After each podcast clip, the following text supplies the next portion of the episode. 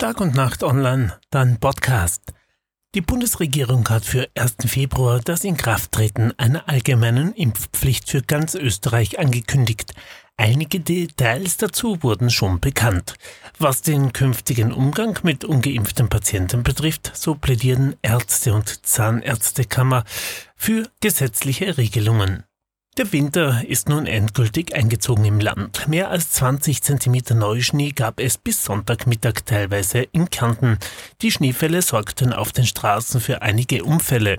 In Außerfragrant prallte ein PKW gegen einen Linienbus, beide Lenker und ein weiterer Insasse wurde verletzt. Auch fiel in manchen Tälern der Strom aus.